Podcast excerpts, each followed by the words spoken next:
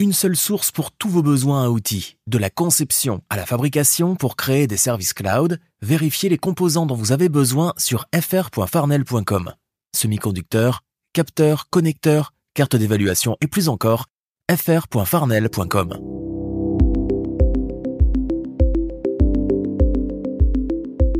Bonjour, bonsoir au microphone, Bruno Guglielminetti. Très heureux de vous retrouver pour cette nouvelle édition de mon carnet. C'est l'édition du vendredi 25 août 2023. Alors, au menu cette semaine, on va parler de la grande fête du podcast aux États-Unis, le Podcast Movement à Denver. On va parler d'innovation en enseignement avec le fondateur du groupe Building 21. On va parler à quelqu'un qui célèbre cette année 20 ans de publication de livres en ligne. Et puis finalement, on va parler avec euh, quelqu'un de chez Trust pour découvrir leur trousse de logiciels pour aider les organisations. Et je remercie au passage les gens de Trust qui commanditent cette édition de mon carnet. Sinon, il y a aussi mes collègues euh, qui sont avec moi. Il y a Thierry Aubert qui est sur la côte normande en France et euh, Stéphane Ricoul qui fait le point sur l'utilisation de l'intelligence artificielle dans le portrait de la transformation numérique. Et puis, juste avant de passer à l'actualité qui a retenu mon attention cette semaine, vous allez voir, c'est assez court parce que je veux passer beaucoup de temps avec euh, mes invités. Euh, J'ai une petite salutation particulière pour six auditeurs de mon carnet cette semaine. Salutations à Marc-André Paquette, Christian Liboiron, Philippe Doyon-Poulain, Nicolas Roux, Massa Bouchard et Kathleen M. Merci à vous six pour votre écoute. Et puis merci aussi à vous que je n'ai pas nommé, mais qui êtes là. Merci de m'accueillir cette semaine entre vos deux oreilles. À vous tous, je vous souhaite une excellente écoute. La tech en continue. Vous connaissez Radio Mon Carnet C'est le meilleur du podcast Mon Carnet, diffusé 24 heures sur 24, 7 jours semaine. Avec plus de 1000 entrevues et chroniques proposées par Bruno Guglielminetti, Jean-François Poulain, Thierry Weber et Stéphane Ricoul. Pour écouter Radio Mon Carnet, c'est simple. Allez sur radiomoncarnet.com ou visitez le blog moncarnet.com.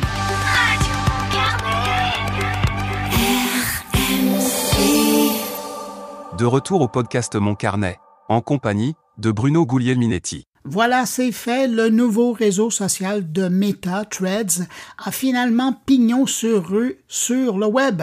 Une nouvelle version une nouvelle adaptation qui vise à attirer les professionnels et les médias, des utilisateurs actifs sur ordinateur pendant les heures de travail. Bien que Threads ait connu un démarrage euh, très fort lors de son lancement en tant que concurrent de X, eh bien, son utilisation quotidienne a diminué, hein, poussant les utilisateurs à demander une version web et des ajustements. Le désordre persistant sur X depuis son acquisition par Elon Musk ouvre donc des opportunités pour des alternatives comme Qui compte actuellement plus de 10 millions d'utilisateurs quotidiens. L'objectif de Meta est de stabiliser l'application et ensuite d'acquérir davantage d'utilisateurs. Cependant, ben, oubliez pas que l'application demeure indisponible en Europe dû à des problèmes de conformité avec la législation sur la protection des données et aussitôt que ça, ça sera réglé, ben, c'est évident que le nombre d'utilisateurs va grimper.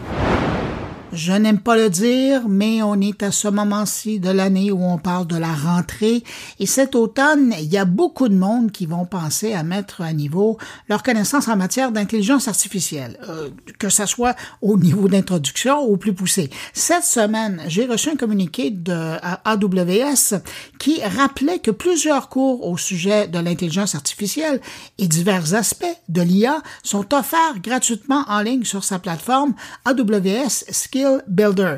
Si le sujet vous intéresse, j'ai mis plus de détails sur moncarnet.com. Moment de nostalgie de la part de Bill Gates cette semaine sur Twitter, pardon, sur X. Il se rappelait que cette semaine, il y a déjà 28 ans, oui, le temps passe, Microsoft sortait Windows 95 en magasin. En clin d'œil, il a même publié le GIF animé où on le voit danser de façon euh, un peu particulière sur la musique de Start Me Up, la musique thème du produit, de la musique fait par les Rolling Stones. Le jour du lancement, je me souviens avoir vu à la télé l'Empire State Building de New York éclairé aux couleurs du logo de Windows. Et à Toronto, le même jour, il y avait la tour du CN qui arborait une grande bannière longue de 100 mètres annonçant Windows 95. ils n'avaient pas fait ça en petit. Hein. 300 euh, millions de dollars avaient été investis dans la campagne de promotion pour faire connaître le nouveau système d'exploitation de Microsoft.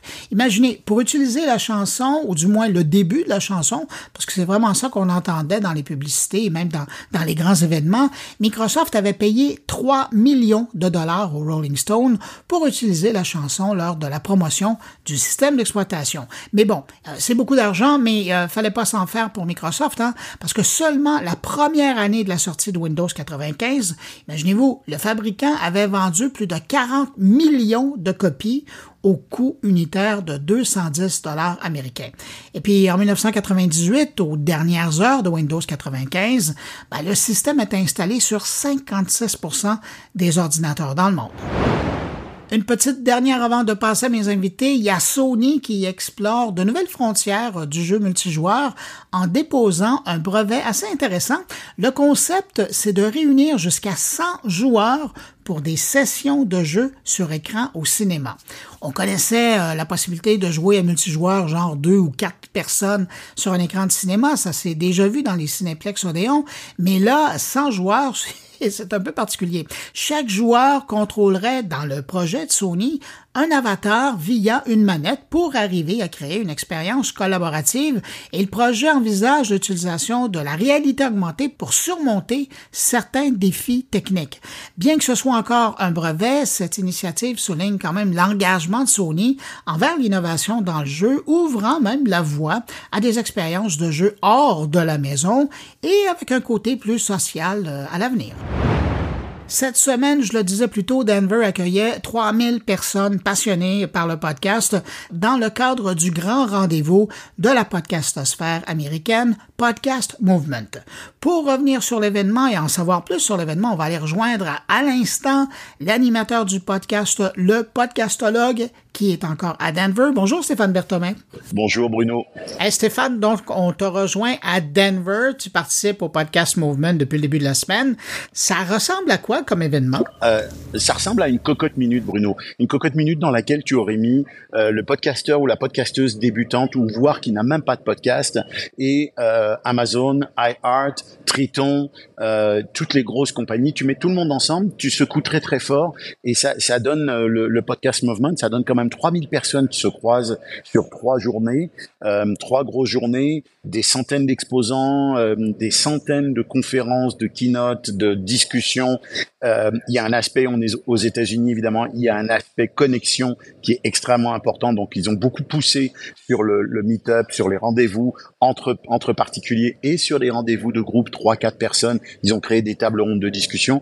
C'est assez assez impressionnant, je te dirais. Euh, moi, c'est mon premier hein, aux États-Unis. C'est assez impressionnant et ça, ça, ressemble pour moi un peu à une, une piqûre de super podcast. Tu sais, tu reviens et tu te dis, bon sang, le podcast va bien, il est en forme, c'est, ça marche. Voilà, c'est un peu ça que ça, ça donne comme impression. c'est une rencontre d'industrie et, c'est sûr qu'on ressort de là euh, euh, revigorifié, mais tu le dis, il y a vraiment différentes perceptions du podcast. Il y a le podcast euh, artisan, presque l'artisan, puis de l'autre côté, il y a des géants du podcast. Ça, ça doit être assez particulier, cette confrontation des idées? En fait, je vais te dire, c'est assez étonnant parce que euh, tu pourrais penser que le, la, la, mayonnaise va avoir du mal à prendre parce que les ingrédients sont trop différents les uns des autres. Et, et c'est l'effet en réalité. C'est qu'ils ont réussi, et contrairement à d'autres endroits où je suis allé, où des fois tu sens qu'il y a vraiment comme deux niveaux, puis ça ça matche pas bien ensemble, là ils ont réussi à ce que les débutants ou les gens qui ont des podcasts, qui sont des, des individuels, qui gèrent leur propre podcast, trouvent leur bonheur là-dedans, fassent de belles rencontres et qu'en même temps, les grosses compagnies qui sont là pour faire du, marketing, pour faire de la visibilité, il y a Ocha, comme tu le sais aussi, euh, l'hébergeur français qui s'est installé aux États-Unis depuis peu. Euh, il y a tous ces gens-là trouvent leur place et ont un réel bénéfice à être ici présent au podcast Movement. Donc c'est vraiment un tour de force assez impressionnant, sans compter le fait que bah, il y a 3000 personnes qui transitent ici, euh, il y a euh, des conférences euh, toutes les 30 minutes, donc c'est vraiment un événement assez extraordinaire. Dans le fond, c'est l'amour ou la passion ou l'intérêt commercial du podcast qui amène tout ça. Là.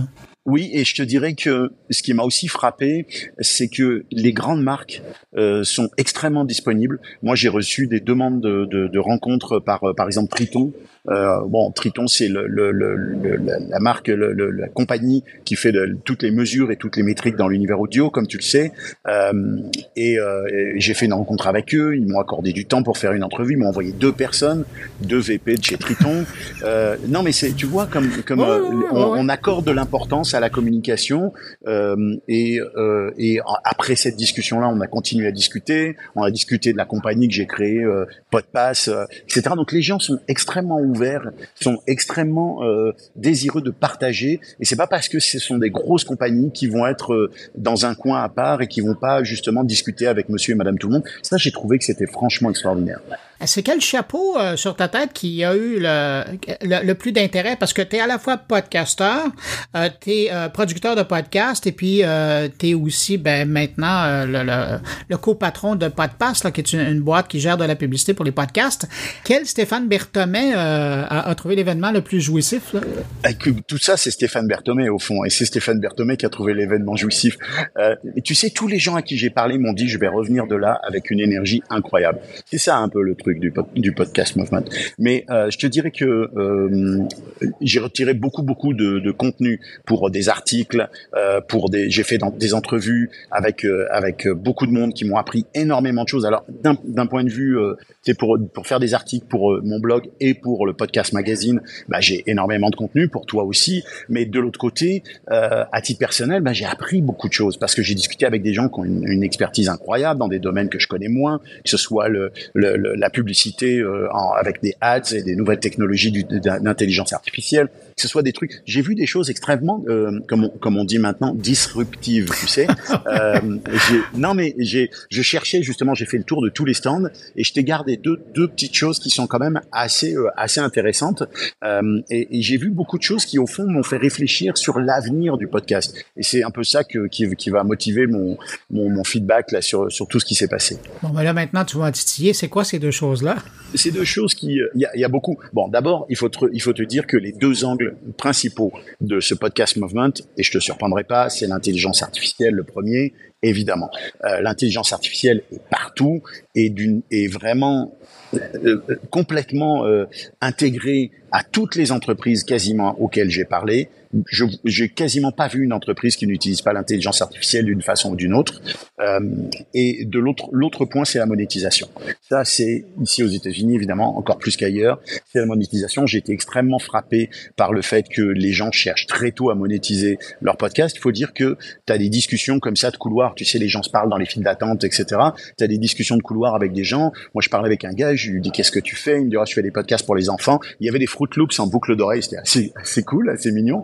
Et euh, je dis ah c'est cool, un podcast pour les enfants et tout, ça marche bien, on discute, tata. Puis à la fin je lui dis ah mais en fait euh, c'est combien tes écoutes? Ah il me dit c'est plutôt correct, on fait 2 millions d'écoutes. Ah ouais, c'est le marché américain, le marché anglophone, ouais ouais. C'est ça, on est dans une autre dimension aussi. Donc c'est vraiment ces deux volets là, la, la, la monétisation et l'intelligence artificielle. Et ce que j'ai vu de vraiment intéressant, j'ai vu euh, deux choses très intéressantes et qui sont très simples que somme toute. L'un, c'est une compagnie qui euh, te permet de créer de la vidéo euh, avec le contenu de ton podcast. Alors tu vas me dire, il n'y a rien de nouveau là-dedans. Il y a des, on fait de la vidéo maintenant euh, avec avec l'IA générative, etc. Sauf qu'eux n'utilisent pas l'IA générative, ils ne fonctionnent pas avec euh, ChatGPT. Euh, c'est à peu près le même principe, c'est-à-dire que tu rentres un prompt.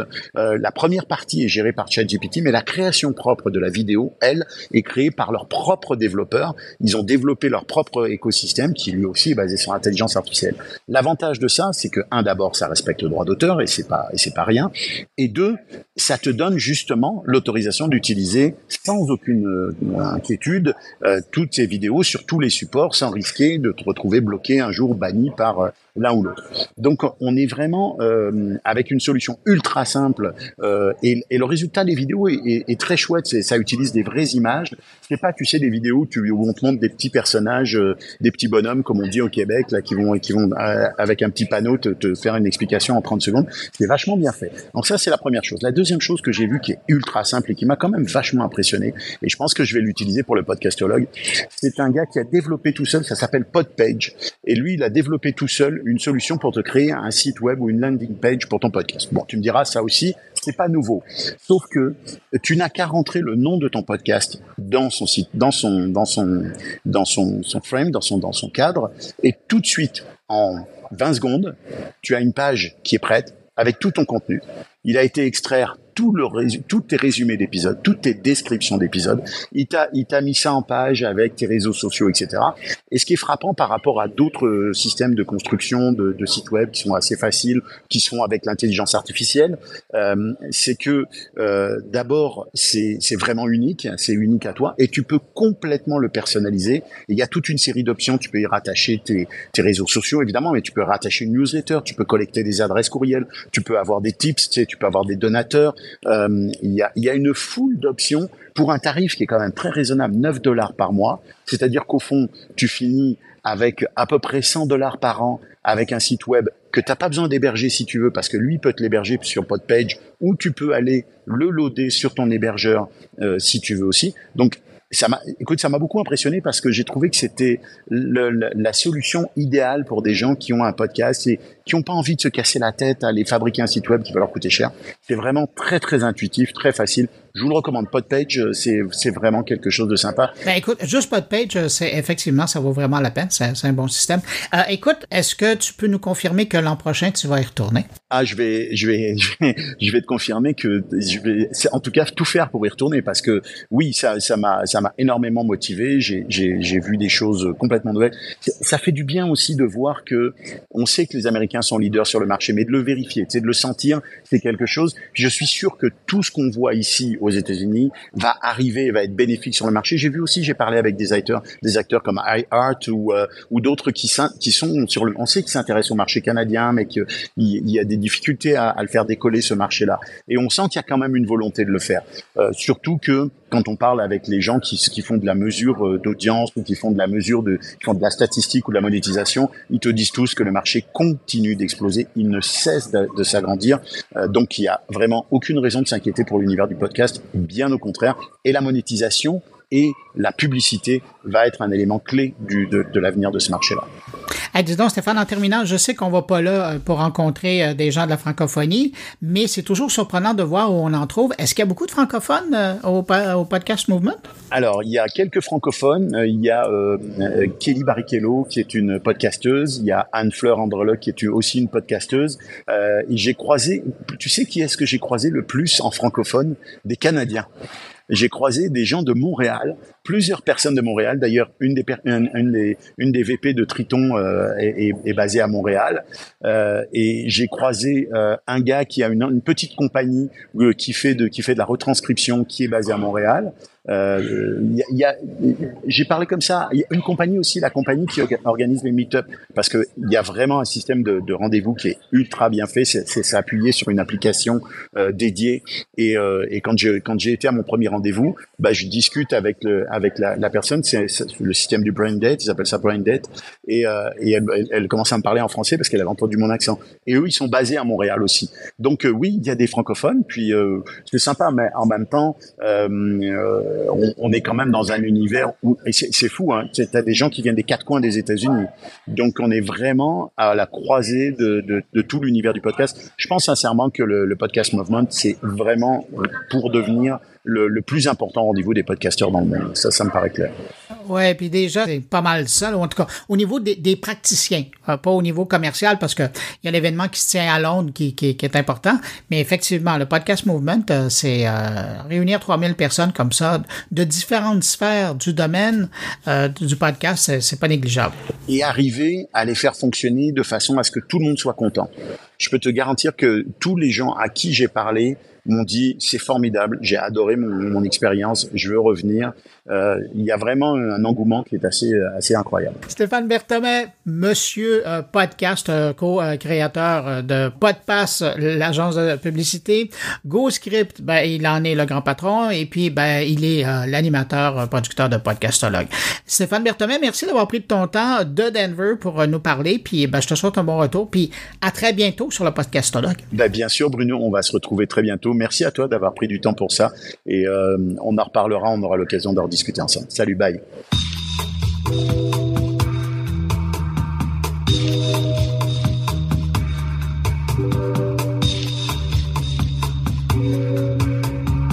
Cette semaine, je vous propose une rencontre avec quelqu'un que je trouve vraiment très inspirant.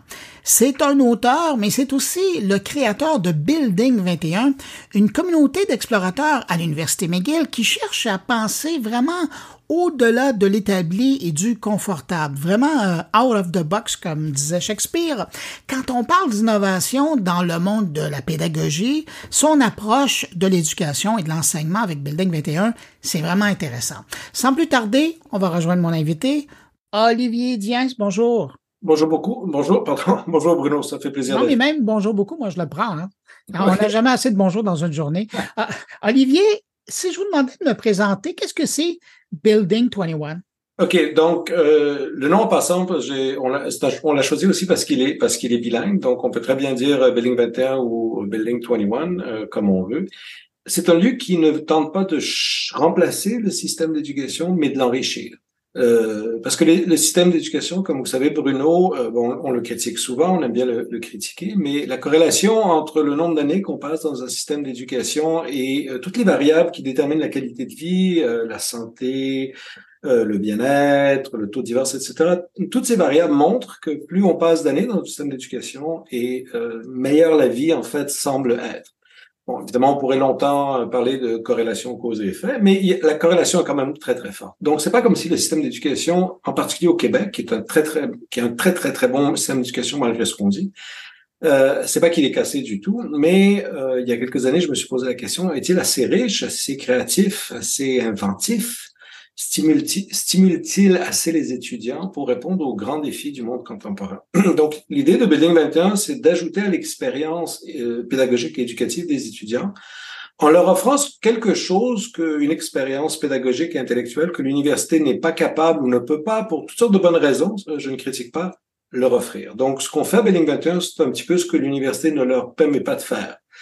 Euh, de l'exploration euh, sans pression, etc., etc. On, on en parlera, j'imagine, un petit, un petit peu plus. Donc vraiment, c'est l'idée, c'est d'ajouter une expérience pédagogique pour la rendre la plus riche, intéressante et créative possible, pour ultimement permettre euh, aux jeunes euh, qui fréquentent nos, qui fréquentent McGill, euh, d'avoir de, de, de, développer les outils nécessaires pour répondre aux grands grands défis actuels et qui les défis qui seront encore plus grands demain et après-demain. Donc, c'est un lieu d'innovation de la pédagogie, de l'éducation, qui va amener les gens à, à, innover pour leur domaine, dans différents domaines? Ben, écoutez, l'innovation pédagogique n'est pas très compliquée à Bélec 21 parce que ce qu'on fait, en fait, c'est qu'on enlève euh, nombre de barrières ouais. qui, qui, euh, qui, en fait, qui, qui, mettent un peu des bâtons dans les roues dans la créativité, dans l'exploration euh, poussée. Donc, nous, ce qu'on fait, c'est qu'on enlève les barrières et l'idée vraiment, c'est un lieu d'innovation, mais un lieu d'innovation euh, euh, plus dans idéologique, dans le sens, pas dans le sens politique là ici, mais dans le sens de l'idée, l'innovation d'idées. Donc, on pousse nos étudiants à penser de façon vraiment différente, d'utiliser les, le plus de perspectives possibles pour arriver à de nouvelles idées. Maintenant, on n'est pas un Fab Lab, euh, on n'est pas un incubateur, c'est-à-dire que le, le but c'est pas de créer une entreprise, le but non plus, comme bon, c'est un lieu, c'est un lieu simple, nous n'avons pas d'équipement comme le font par exemple les ingénieurs. Et c'est vraiment un lieu d'innovation euh, au niveau des idées. Et dernièrement, je me posais la question, justement, je me disais, le, mot innovation a été un petit peu kidnappé par euh, euh, par tout ce qui est euh, génie, en fait. Hein. Donc, innovation, on a souvent l'impression qu'il faut il faut des objets. Quand on fait d'innovation, on produit des objets ou des applications, des logiciels. Et on a oublié, je pense, qu'il y a aussi l'innovation dans l'idée, dans la perspective, dans la façon de penser, dans les nouvelles, dans les nouvelles représentations, presque ultimement, mais c'est un peu prétentieux, dans les nouveaux paradigmes. Quand vous parlez de barrières, euh, vous, avez quoi en tête? Au tout début de votre, votre réponse? Ben, je vais vous donner la, plus importante, c'est qu'à Building 21, on, ne donne ni note ni crédit. Donc, les étudiants qui viennent à Building 21 euh, n'ont pas cette pression. Et euh, je dis pas que la pression est mauvaise non plus, mais rappelez-vous, comme je vous disais au début, l'idée c'est de faire différemment de ce que fait le système régulier. Donc, le système régulier fait deux choses très très bien. Donc, il pousse aux résultats. Donc, on est beaucoup focalisé dans les résultats dans le, dans le milieu de l'éducation. Et ces résultats-là sont hiérarchisés ou notés ou évalués par, l'entremise de notes. Donc, nous, on a dit, on va enlever euh, les notes et on va enlever les crédits, ce qui permet aux étudiants de faire une exploration absolument absolue, ce qui nous donne à nous et à moi et à ma co-directrice Anita Parmar, ce qui nous donne aussi euh, toute la liberté voulue, puisque évidemment, il y a beaucoup de moins de pression à ce moment-là et des comités de programme, des facultés, des gouvernements, etc. Euh, et ce qu'on fait aussi, c'est qu'on dit aux étudiants, ben, vous savez, puisque l'université euh, insiste énormément à bon escient sur les résultats, nous, on va insister sur le processus. Donc, que vous ayez des résultats ou non, c'est pas tellement ce qui nous importe, c'est beaucoup plus le processus. Évidemment, comme ce sont des étudiants universitaires, euh, de très bons étudiants universitaires, ils vont finir par avoir des résultats. on enlève, on enlève cette pression-là, ce qui leur donne à eux et à nous la, une liberté beaucoup plus grande pour, pour explorer. Ce qui est difficile pour les profs, pour les étudiants et surtout aussi pour les étudiants de deuxième et troisième cycle. Donc, une des façons dont on, on, on essaie d'attirer nos étudiants de deuxième et troisième cycle à Bénin 21, on leur dit la recherche très, très, très risquée que vous avez envie de faire et que vous ne pouvez pas faire au deuxième et troisième cycle parce que l'enjeu est trop grand. Vous pouvez faire une recherche très risquée, mais euh, peut-être que vous n'allez pas avoir les données dont vous avez besoin, peut-être que vous allez, euh, peut-être que la recherche ne donnera rien, et là, vous, avoir, vous allez avoir gaspillé deux, trois, quatre, cinq, six ans d'études. C'est pour ça que l'université, les professeurs, les étudiants deuxième, troisième cycle essaient d'aller vers des choses un petit peu plus, un peu plus, un peu plus euh, habituelles. Non, vous dites, vous savez, cette recherche risquée, vous pouvez la faire chez nous sans mettre votre, sans mettre votre diplôme en danger. C'est comme une oasis qu'on vous donne, et ensuite vous pouvez retourner dans le, dans le système, disons, plus normal, et voir si la chose que vous avez vraiment, vers laquelle vous avez vraiment poussé, est-ce qu'elle est possible, est-ce qu'elle va donner des fruits ou non, sans risquer, sans risquer le diplôme, en fait. Mais comment ça se passe concrètement? Est-ce que l'étudiant amène sous son bras euh, sa théorie, sa thèse, son sujet, ou est-ce que euh, ça se fait à l'inverse et c'est vous qui, de temps à autre, euh, selon la session, amenez des thématiques et espérez avoir des étudiants qui s'intéressent à ce sujet-là? Comment ça fonctionne? Très, très, très généralement, l'immense majorité du temps, on laisse les étudiants venir avec euh, leurs idées. Alors, quand de temps en temps, on propose des thématiques, mais c'est plutôt rare, euh, parce que l'idée, encore une fois, c'est que, c'est-à-dire que quand, quand on fait un appel à contribution, on dit aux étudiants, euh, venez à Building 21 et venez avec l'idée qui brûle, la passion qui brûle à l'intérieur de vous, là, la chose qui brûle depuis longtemps que vous avez envie mmh. d'exprimer, et qui peut-être euh, n'est pas tout à fait dans ce que vous étudiez. Donc, je vous donne un exemple. J'avais, on avait deux étudiants, un en doctorat, ils travaillaient ensemble, un qui faisait le doctorat en chimie, l'autre qui faisait le doctorat en physique. Mais ce qui les intéressait, c'est toute la question de la conscience. Alors, ça vraiment, c'était une passion pour eux, mais c'est pas tout à fait ce qu'on sait dans leur, laboratoire, évidemment. Alors, c'est ça qu'on dit aux étudiants. Venez avec ce qui vous brûle à l'intérieur, et quand on les interview, euh, parce que parfois il faut les sélectionner. Euh, Bénin Matin est ouvert à tous les étudiants, mais parfois on a de l'argent. Donc, quand on a de l'argent, ben ceux qui en ont, évidemment, il faut les sélectionner. Euh, on leur pose la question à Jim, c'est que cherchez-vous? En anglais, what do you seek? Et c'est ça qui nous intéresse, c'est que cette passion qui les anime. Une fois qu'ils arrivent avec cette passion, c'est pas très, on n'a pas besoin de les motiver. ils sont là, ils sont, ils veulent, ils veulent avoir une réponse à, la question. Donc, ça devient un environnement intellectuel euh, presque idéalisé. Parce que j'ai enlevé, on a enlevé les pressions, etc. Bon, on dit, allez travailler sur les choses qui vous passionnent et nous, on va vous donner les structures, euh, les structures d'apprentissage, on va vous donner l'esprit critique, on dit, tu lu ça, tu pensais à ça, faut pas oublier ces choses-là. Donc, très créatif, mais on est en même temps très rigoureux parce que c'est quand même un milieu universitaire. Mais ça doit quand même, je pense à vous là-dedans dans le processus et, votre collègue, il y a quand même un grand challenge intellectuel de piloter euh, avec des étudiants des recherches comme ça, sachant que ça, ça peut aller de tous les côtés. Ouais, ça, ça a l'air de ça à l'extérieur, mais moi, en fait, j'ai jamais eu autant de plaisir euh, au niveau euh, au niveau de ma carrière de professeur. Et je pense que pour Anita, c'est c'est pareil. Bon, évidemment, on, attire on attire. Avant de vous dire, parce que je pense que peut-être que vous sur le, le savez ce qu'on fait en fait, c'est que Building 21 est ouvert à tous les étudiants de McGill. Et ce qui est très très important pour nous, donc les trois principes, les trois quatre principes, donc euh, pas de, pas de notes ou de crédit, focalisation sur le processus. Mais les deux autres grands principes qui sont absolument importants pour nous, c'est qu'on veut des étudiants de toutes, tous les départements, si possible. C'est jamais le cas, là, mais de, de, plus de départements et de facultés possibles. Donc, on est diversifié à l'horizontale, mais aussi on est, on est diversifié à la verticale, c'est-à-dire qu'on veut des étudiants ensemble du baccalauréat au postdoc. Donc, vraiment, ici, on a une espèce de, une espèce de, d'effervescence de tous les niveaux, etc. Donc, euh, pour, pour, revenir à votre question, l'espèce de défi qu'on a au niveau intellectuel d'avoir des étudiants en chimie, en physique, en littérature, euh, en, en, management, en éducation, c'est que eux-mêmes entre eux, ils s'entraident énormément. Donc parfois, euh, euh, donc parfois on est capable de répondre aux questions. Parfois c'est un étudiant qui est en neurologie qui dit non non non, les dernières recherches disent ceci, il faut faire attention. Cela étant, évidemment, on attire des gens qui sont déjà comme ça. Donc, euh, moi-même et ma co-directrice, on est très multidisciplinaire, donc beaucoup de choses nous intéressent. Les étudiants qu'on attire le sont aussi. Donc, on crée une communauté de gens qui sont relativement, généralement, euh, semblables dans leur approche. Donc, on arrive à s'entraider beaucoup. Et quand on manque un petit peu de ressources, ben, on a beaucoup de collègues à McGill, de professeurs, hommes et femmes, qui sont un petit peu nos, euh, nos alliés. Puis on, ben, on les rejoint, on dit ben, on a besoin de quelqu'un pour nous parler ici, de, par exemple, de choses, puisque c'est très important à McGill, tout ce qui est cerveau, de, de choses très spécifiques en neurologie, par exemple. Ah, ça, ça veut dire que ça donne l'occasion d'avoir euh, des discussions plutôt intéressantes quand vous amenez euh, autour d'une table des gens qui, qui viennent euh, d'horizons aussi différents? C'est absolument fascinant, Bruno, parce que c'est il y a plusieurs choses. Premièrement, il y a peu de peu de excusez-moi le terme anglais, il y a peu de posturing hein, parce que on est entouré dans une salle de plein de gens qui sont plus compétents que nous dans plein d'autres sujets. qui sont passionnés qui sont passionnés, qui sont compétents. Donc, c'est très difficile de, d'essayer d'être un peu, de faire un petit peu de, de, moi, je suis meilleur que vous, etc. Un peu de Ça, c'est très difficile. Mais comme vous dites, les sujets sont absolument passionnants. Et euh, justement, en réponse à ces discussions avec tous ces gens passionnants, on a une série de... Donc, les étudiants font leurs projets, mais nous, on anime des séries de discussions, etc. avec les étudiants. Et à chaque fois, les, les sujets ressemblent à ça, justement.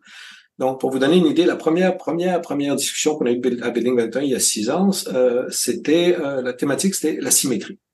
évidemment, on peut parler de symétrie en chimie, en physique, en littérature, en biologie, puis on a commencé à en parler. Aujourd'hui, on a des séries de discussions, euh, une dont je suis très fier. En fait, le, le, le titre de la, de, la, de la série de discussions, c'est une étudiante, Viola Routière, qui, qui l'a trouvé. J'ai adoré ça on dit, OK, on a toutes sortes de ces idées, on va avoir des discussions sur telle, telle thématique. J'ai dit, Viola, comment, comment, comment on devrait appeler ça? Puis elle m'a dit, ah, la série de discussions I'm not sure. Alors, j'ai adoré, adoré. Donc, c'est une discussion I'm not sure. Et on pose des questions comme, par exemple, ça peut aller de, est-ce qu'il y a de la est-ce qu'il y a une limite à la connaissance? A des choses qu'on ne devrait jamais étudier? Qu'est-ce que le sublime? Euh, qu'est-ce qu'un trou noir? Donc, on touche à tous ces sujets qui nous passionnent. Et ben, on plonge dans ces, sujets. Le sublime, par exemple, on a eu euh, plusieurs étudiants qui ont travaillé là-dessus cette année, dont une étudiante dans mon département en littérature euh, qui s'est euh, associée avec un, un, copain à elle qui était en doctorat en mathématiques. Ils ont essayé de trouver une formule mathématique pour le sublime. On a eu des discussions sans fin là-dessus, particulièrement fascinantes. Et voilà, ça, ça, ça c'est grosso modo l'écosystème de Building 21. Suis curieux de savoir parce que c'est dans l'air du temps quand on parle de notre univers, notre société. Il y a, on parle beaucoup d'intelligence artificielle. Est-ce que ça vient dans vos discussions? Tout le temps. Tout le temps. Puis, euh, vous savez, c'est très drôle parce que l'anecdote que j'aime bien raconter, c'est quand, quand ChatGPT a, a, éclos, a explosé sur le devant de la scène fin, fin décembre, si je ne me rappelle pas, autour de décembre, janvier. Euh, Radio-Canada est venu à McGill et euh, demandé à nos collègues, euh, ouais, en quoi est-ce que ça va changer l'éducation? Et mes collègues ont dit, ben, parlez à Olivier parce qu'il s'y connaît dans ces choses-là. Donc, ils sont venus. Et finalement, j'ai invité mes étudiants de Building 21 à leur parler. Et il n'y avait pas de peur chez eux autant que beaucoup plus de curiosité.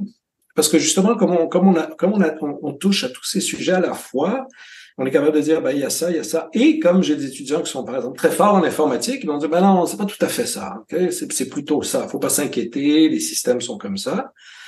Mais évidemment, ça, ça fascine les étudiants parce que évidemment, euh, il y a aussi beaucoup d'étudiants de, de McGill qui sont en tout ce qui est neurosciences, hein, parce que mm-hmm. McGill, c'est un des fers de lance de McGill. Et comme les neurosciences sont par définition multidisciplinaires, j'ai souvent des étudiants de, de, neurosciences. Et par définition aussi, ben, ils sont obligés de toucher à tout, donc beaucoup d'informatique aujourd'hui.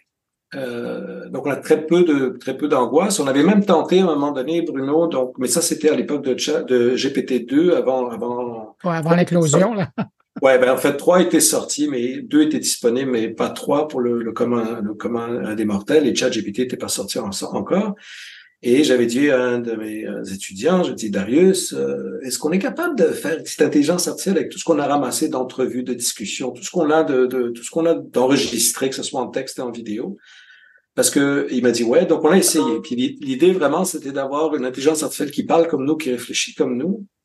Parce que notre, notre défi, c'est toujours un peu d'enregistrer ce qu'on a fait, de, de, garder une trace. Ça, veut dire, on va la faire différemment, on va laisser l'intelligence artificielle en garder une trace. Bon, comme c'était GPT-2, ça a été plus euh, des hallucinations qu'autre chose.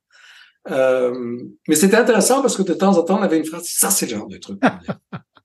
Donc, on, on, tente ces choses-là parce que ça nous intéresse tous. tous. Mais aujourd'hui, ça sera possible. Ouais, je sais, je sais, il faudrait qu'on remette. Oui, je sais ça serait. J'y ai beaucoup pensé. Et puis l'idée, en fait, c'est ça. Donc, quand les gens nous demandent quelle trace gardez-vous, donc, on, on, si on parle. C'était ma prochaine question. Ben voilà, c'était quand on pense au Bauhaus, par exemple, regarder des écrits, des choses, des, des, des, manifestes. Bon. Alors, c'est une question qui me, qui ne, Anita et moi, qui nous, nous travaillons beaucoup. L'idée, c'est toujours pour nous de faire les choses différemment. Donc, je dis aux étudiants, ça ne sert à rien de faire des, articles universitaires parce que vous, quand vous le faites bien dans le programme traditionnel, ça sert à rien qu'on le reproduise ici. Qu'est-ce qu'on peut faire de différent? Donc là-dessus, on travaille. Donc l'idée justement d'intelligence artificielle d'un GPT euh, GPT-4 en fait là, c'était justement c'était justement de faire ça. Est-ce qu'on peut représenter nos traces mais d'une façon différente? On n'a pas encore trouvé la solution à, à ce grand défi, mais on, on travaille là-dessus. Donc on fait un peu comme vous, on fait des podcasts, on fait toutes sortes de choses. Euh, mais c'est pas tout à fait ce qu'il nous faut. Je pense qu'il nous manque encore l'ingrédient secret ici.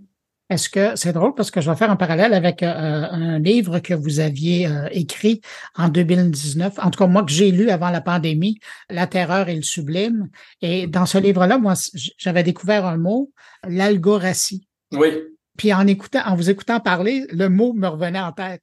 Ouais, c'est un peu la, la, gouvernance, le monde dominé un petit peu par, par, ouais. par l'algorithme. Euh, et vous savez, d'ailleurs, c'est très intéressant parce que ça aussi, c'est une question dont on, dont on parle beaucoup euh, à Building 21 et souvent un petit peu en fait par la bande. C'est-à-dire cette, cette, domination, cette, cette, ce paradigme algorithmique, appelons-le comme ça, c'est un peu un paradigme algorithmique. Euh, par exemple, quand les, les, étudiants, par exemple, cette année, ont travaillé sur le l'ego, l'ego, non, le, le moi, euh, il y avait tout à fait toutes sortes de questions sur la représentation à ce moment-là. Puis quand on, quand on tombe sur des questions de représentation avec des jeunes de 18 à 30 ans, évidemment, on va tomber sur des questions surtout avec des jeunes femmes, des questions de représentation du corps, mm-hmm. Instagram, etc.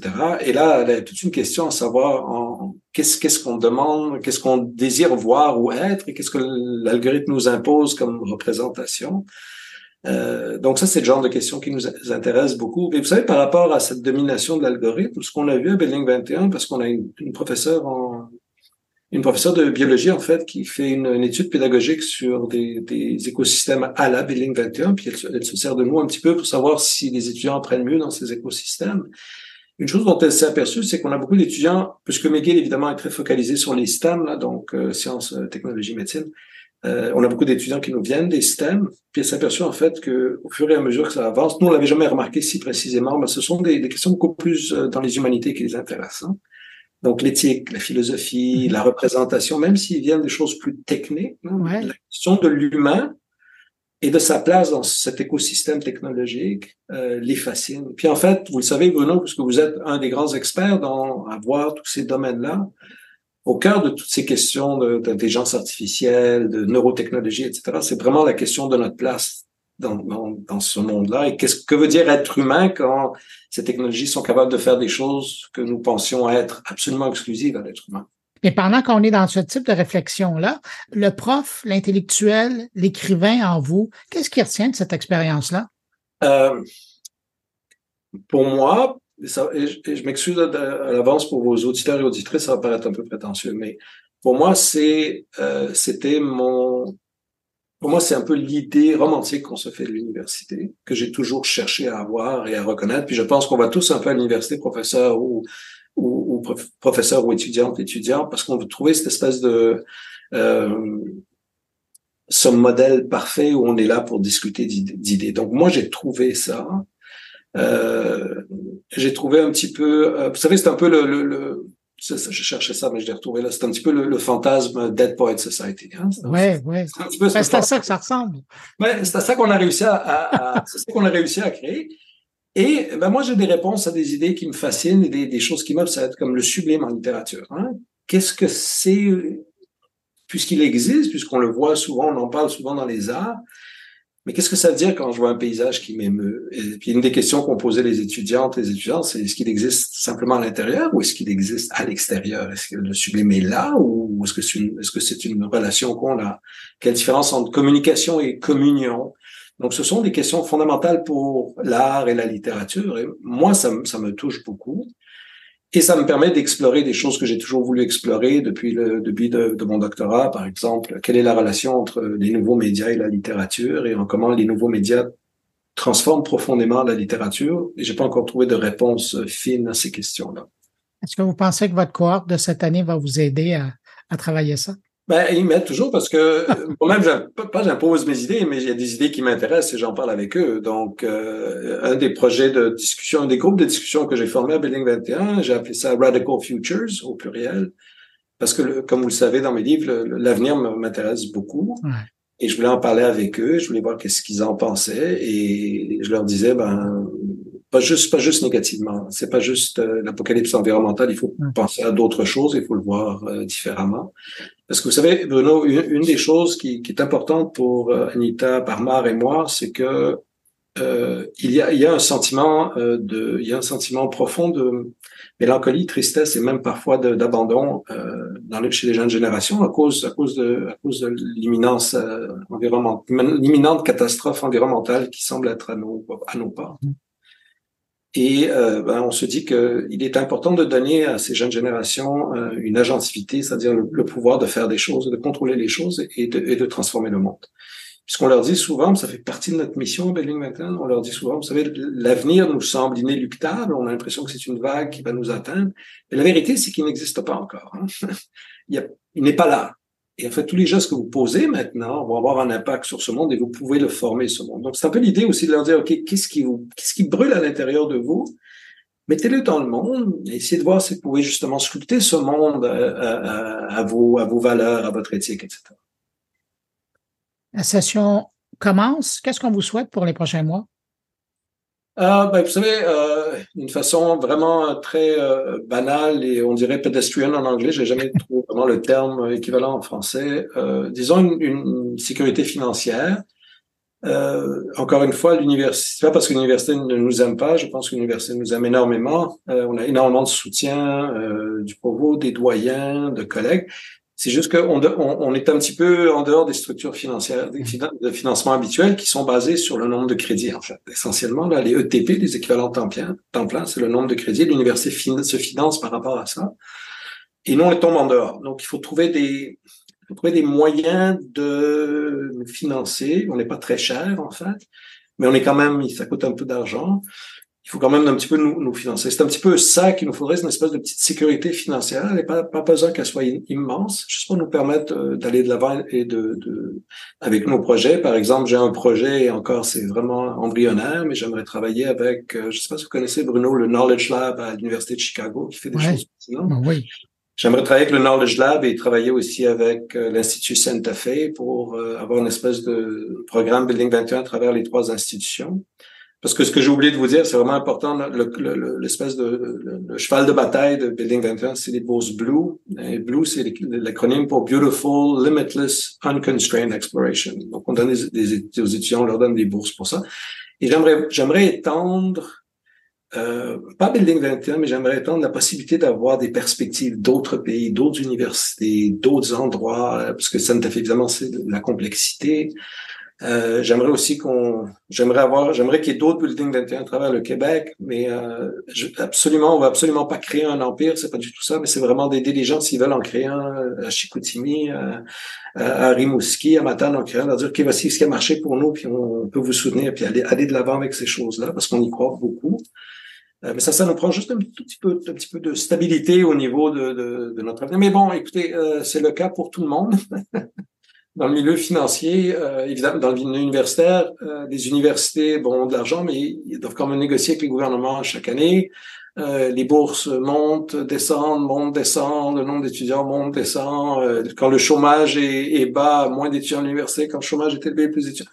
On, on, a, tous un petit peu ces défis, donc c'est pas monstrueux, c'est juste nos petits défis à nous. Mais on peut juste se le souhaiter hein, pour le bien de la société que ça existe à plus d'endroits que seulement à McGill au Québec, ce, type de lieu où différents domaines se rencontrent pour réfléchir et, penser à, des questions qu'on se pose. Ben, écoutez, si, si vos auditeurs auditrices veulent nous rejoindre, qu'ils le fassent. Ça nous fera plaisir encore une fois de leur dire ce qui a fonctionné pour nous, comment le faire, comment le créer. C'est très simple, c'est pas très cher. Ben, on a, on a, vous savez, on a peu de peu d'employés, très peu en fait. On est un et demi à peu près. Euh, on roule sur très peu et la passion parce que les, les parce que les, les, les, jeunes adorent ça. Ben il n'y a pas besoin de beaucoup plus. J'exagère un peu là, mais il n'y a pas besoin d'énormément plus que cette passion-là pour faire rouler les idées en fait. Ben écoutez, euh, les gens qui veulent vous rejoindre, je les invite à aller sur euh, la page descriptif de l'épisode sur moncarnet.com. Il y aura un lien vers le site de Building 21. Olivier Diance, vous êtes fondateur de Building 21, mais aussi directeur du département des littératures de langue française à l'Université McGill. J'allais dire notamment parce qu'on peut aussi vous lire. Vous avez plusieurs livres. Vous êtes un excellent conférencier. Je vous ai vu récemment. Alors, merci beaucoup d'avoir pris de votre temps pour euh, répondre à mes questions. Puis, longue vie à Building 21. Merci beaucoup, euh, Bruno, et je vais continuer à écouter votre émission que j'apprécie énormément. Merci. Au revoir. Au revoir.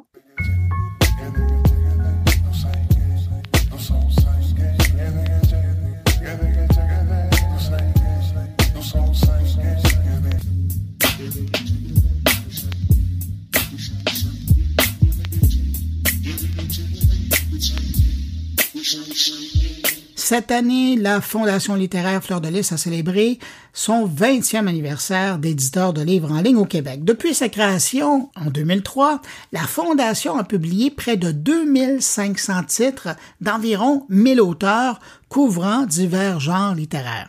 Je voulais souligner cet accomplissement qui est vraiment digne de mention et qui fait d'ailleurs euh, que la Fondation littéraire Fleur de Lys, ben, quelque part, c'est un des pionniers de l'édition en ligne dans le monde francophone. On va rejoindre à Lévis son fondateur et l'éditeur. Bonjour, Sergent Drégué.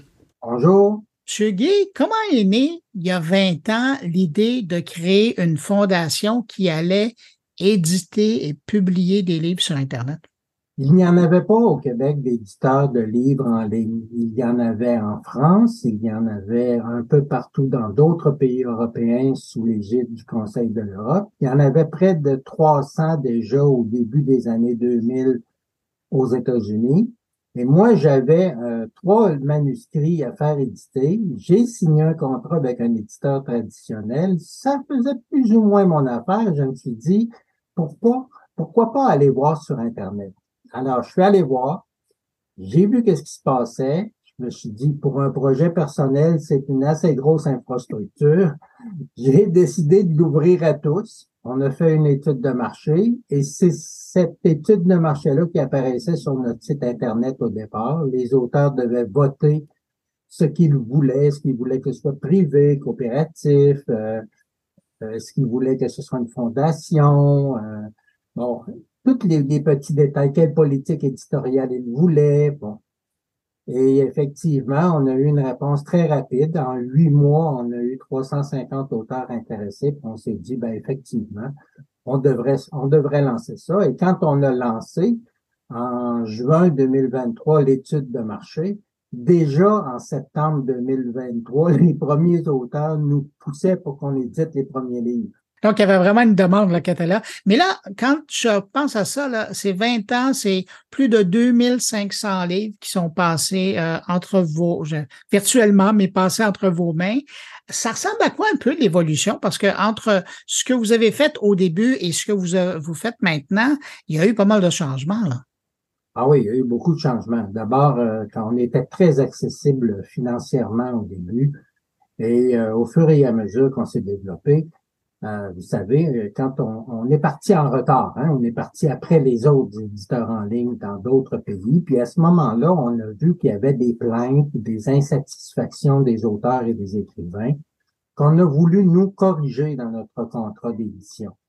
Normalement, pour être édité, il faut céder ses droits d'auteur à l'éditeur. Alors, nous, on a, on a corrigé cette, cet irritant-là pour les auteurs qui pouvaient garder leurs droits d'auteur, demeurer titulaires, nous accorder une licence de deux ans et ils pouvaient, en même temps qu'ils étaient chez nous, ils pouvaient continuer leur recherche d'un éditeur traditionnel.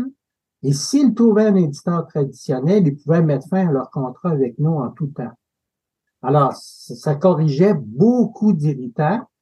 Et on s'est ramassé en 2005 avec 50% d'auteurs qui venaient de la France et de l'Afrique du Nord et 50% d'auteurs qui venaient du Québec. On avait un bureau en, en France, euh, des comptes en euros. On était obligé de gérer ça à distance. Là, c'était l'inverse. Nous, on voulait pas les Québécois aller se faire éditer l'autre côté Atlantique, mais là, on se retrouvait à gérer des gens qui venaient de la France. Alors, euh, on a pris un petit virage québécois là, pour dire aux Français, vous en avez déjà 30 euh, choix différents chez vous. Essayez de faire affaire avec les gens de chez vous. On s'est concentré sur, euh, sur les gens du Québec et du Canada français.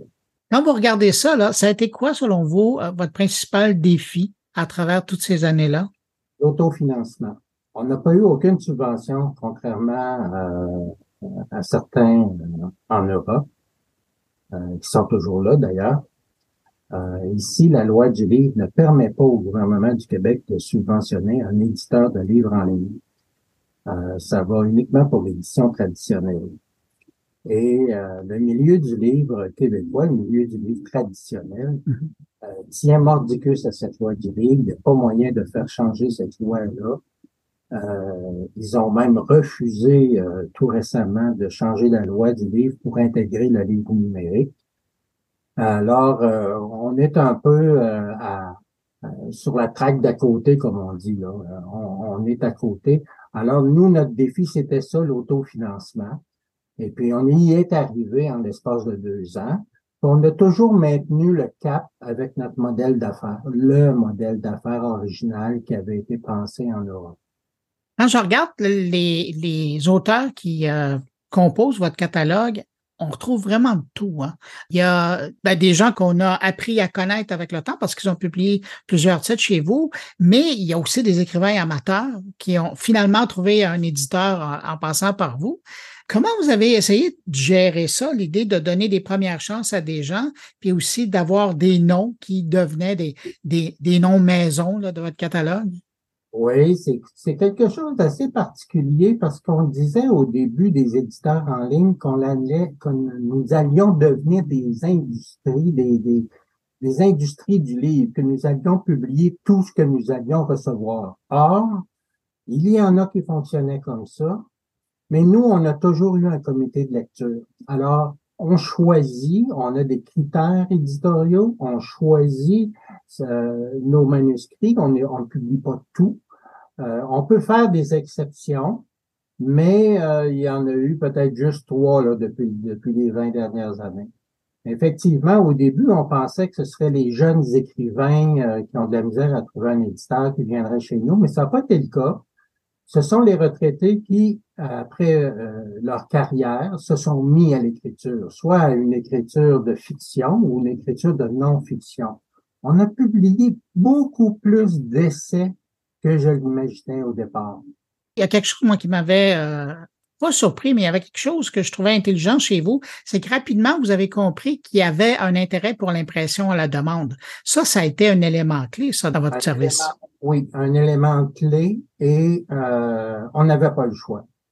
Euh, dès que l'impression à la demande est arrivée à la fin des années 90, début des années 2000, entre les mains de Xerox, qui avait sorti sa fameuse machine d'impression à la demande qui valait un million de dollars à l'époque. Euh, quelques années plus tard, en est sorti une qui valait 50 000 dollars, qui était une réplique miniature de, l'appareil euh, de Xerox. Mais ici, au Québec, on avait déjà des équipements, mais qui n'étaient pas reliés. C'est-à-dire que les gens la, la principale difficulté qu'on avait, c'était pas l'impression, c'était pas la couverture, c'était pas le, le trimage, comme on dit, là, et euh, c'était la reliure. Alors, les gens voulaient pas démarrer leurs gros appareils de thermoreliure pour un exemplaire. Alors, on les a convaincus qu'on avait assez d'exemplaires pour que ça roule, qu'on pouvait leur donner un délai de 10 jours pour accumuler les commandes. Et ça a fonctionné. Pendant très longtemps, euh, presque 10-12 ans, on a eu le même imprimeur. Aujourd'hui, on est avec le même imprimeur, mais il a été acheté par un autre imprimeur qui lui aussi euh, soutient l'impression à la demande. Mais au Québec, comme tel, l'appareil d'impression à la demande est intégré, euh, opérable par une seule personne. On ne l'a pas. Quand vous regardez les 20 dernières années, vous faites office de pionnier dans le domaine de l'édition en ligne, mais vous le disiez tout à l'heure, vous vous êtes battu pour l'autofinancement. Euh, le gouvernement vous l'a pas joué facile. L'industrie semble pas avoir été vraiment facile euh, envers vous et accueillante. Comment vous, vous, regardez le monde de l'édition, vous, de, de, votre lorgnette, avec votre expérience et 20 ans d'édition euh, sous le bras? Ben, moi, je vois que l'industrie québécoise du livre est gelée dans la loi du livre. Alors, il fonctionne comme ça. L'UNEC, l'Union des écrivains, euh, a réussi à obtenir récemment des, des avancées euh, très importantes pour les écrivains suite à ce qui s'est passé pendant la pandémie où ils devaient, les écrivains devaient participer quasiment gratuitement à la promotion de leurs livres. Ce n'est plus le cas. Il y a eu une entente entre l'Union des écrivains et l'Association nationale des éditeurs. Mais je me suis euh, impliqué politiquement euh, dans le dossier euh, en participant à des commissions parlementaires sur le prix unique du livre, par exemple, et sur la découvrabilité des produits culturels québécois. Mais c'est un monde qui ne bouge pas rapidement, qui a besoin énormément d'apprentissage pour être capable de comprendre ce, à quoi on les invite. Alors, moi, au bout de 20 ans, je me dis effectivement, l'édition en ligne demeure une solution pour tous ceux qui ont de la difficulté à trouver un éditeur. Hein. Le nombre de manuscrits refusés est encore à 90% et ce n'est pas parce que les manuscrits sont mal écrits ou euh, euh, ou que c'est pas intéressant au départ. Souvent, ce sont des critères commerciaux. On n'en vendra pas assez. Alors, euh, ils peuvent se tourner vers l'édition en ligne. Il y en a beaucoup qui l'ont fait vers les États-Unis avec lebu.com, d'autres qui l'ont fait avec manuscrit.com en France. Mais quand ils découvrent notre fondation, ils sont avantageux.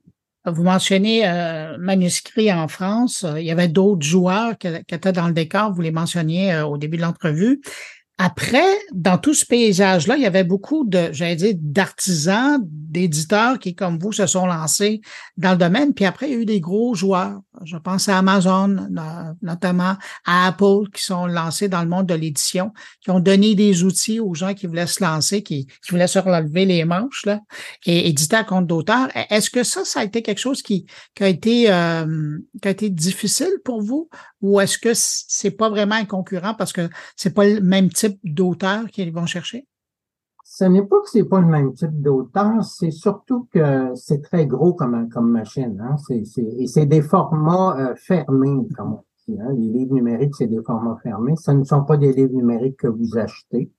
Ce sont des livres numériques dont vous obtenez euh, la permission d'accéder, qui demeurent sur leur serveur, que vous ne pouvez pas télécharger vous-même. Donc, ça vous prend l'Internet. Ce n'est pas la même chose qu'une euh, euh, qu'un livre numérique tel qu'on le concevait indépendamment de, son format, soit en PDF, en EPUB ou encore en livre web euh, qui peut exister. Non, nous, on n'a rien senti de spécial quand ces gens-là sont entrés en ligne avec leur offre d'édition.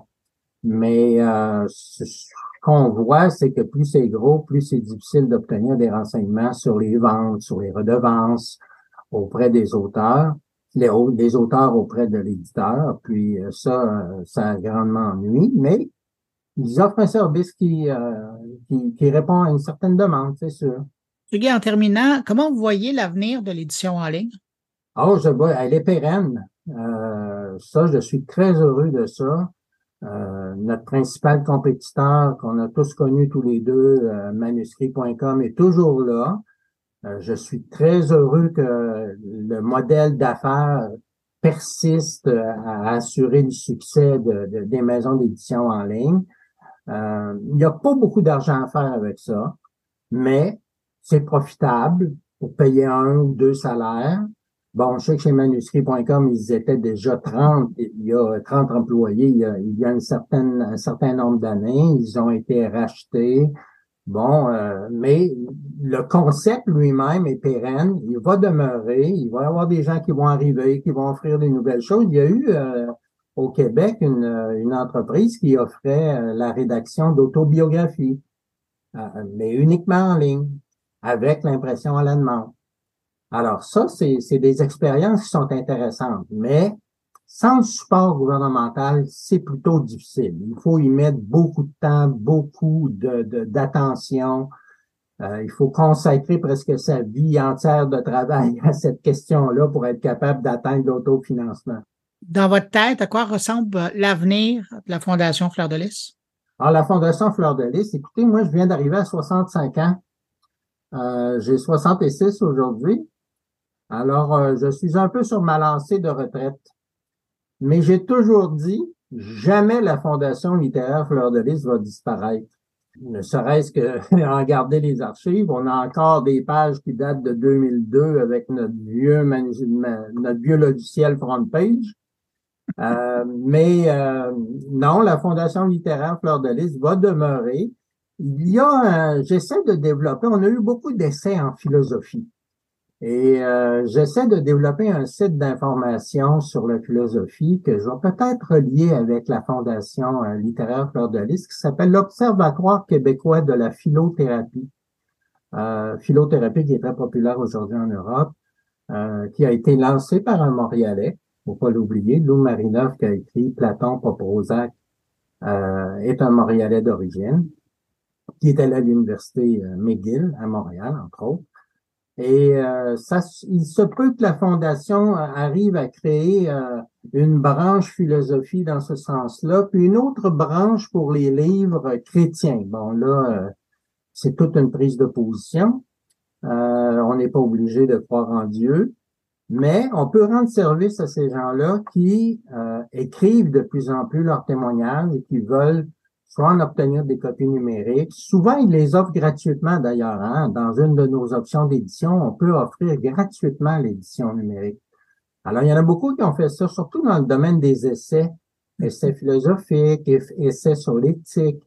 Euh, il y en a beaucoup qui ont fait ça et ont dit on va vendre l'exemplaire papier, mais on va donner l'exemplaire numérique. Puis ça, ça, ça, a été un gros succès. Il y a des livres où on, on dépasse les 25 000 téléchargements pour un titre d'une philosophie d'Heidegger très précise là, sur un, aspect très, très spécialisé.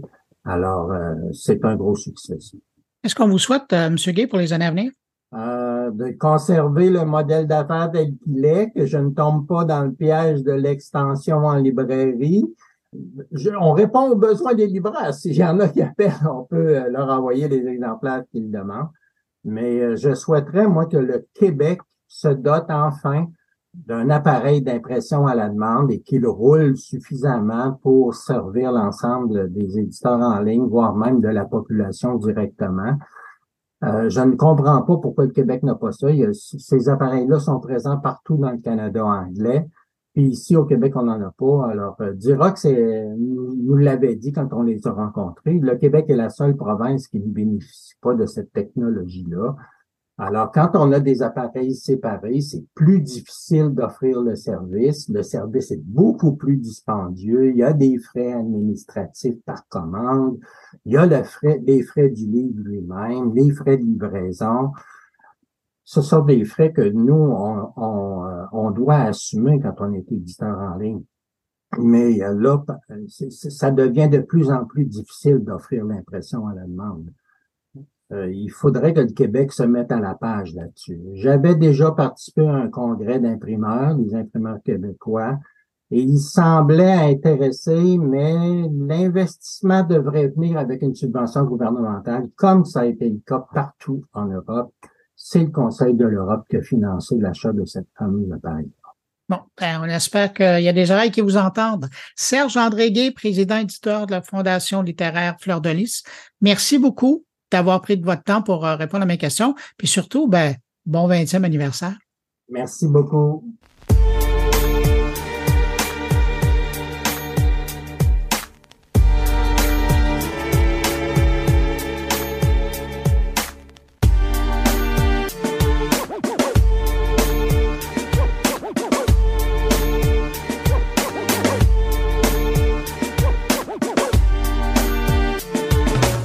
Passer à un autre type d'éditeur maintenant.